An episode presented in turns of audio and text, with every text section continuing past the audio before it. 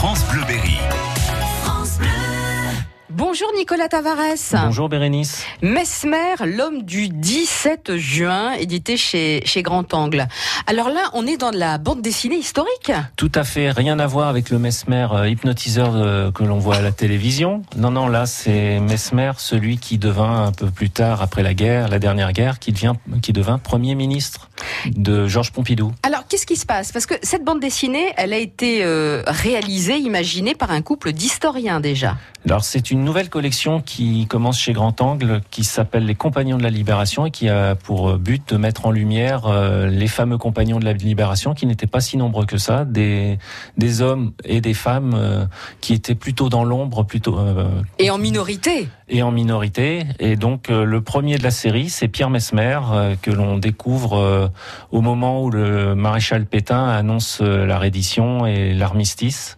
Et pour lui, c'est une véritable trahison, donc il va prendre la direction de Londres et de la résistance. et il rejoint De Gaulle. Tout à fait. Donc c'est une, une bonne idée cette bande dessinée, et parmi d'autres d'ailleurs, parce que ça permet aussi de faire un peu d'histoire euh, tout en lisant une BD. Hein. Voilà, on, on peut entretenir le devoir de mémoire avec une BD. C'est un, un support qui s'y prête parfaitement. Euh, surtout lorsque, au niveau du scénario, on retrouve Catherine Valenti, donc qui est une historienne qui s'est associée à Philippe Taral au dessin, le dessinateur orléanais. Euh, le deuxième album de, la série est déjà lancé, c'est Leclerc, l'homme qui commanda la deuxième DB et Libéra Paris.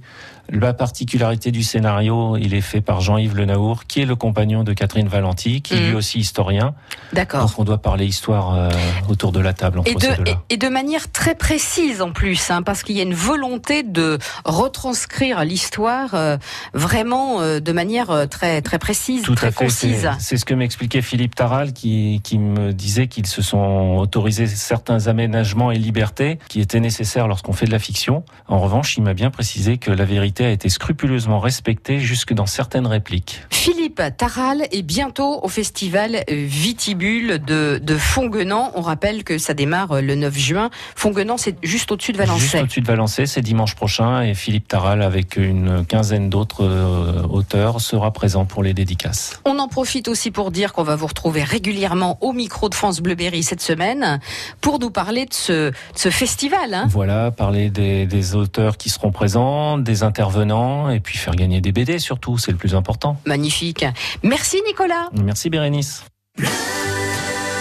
France Bleu Berry.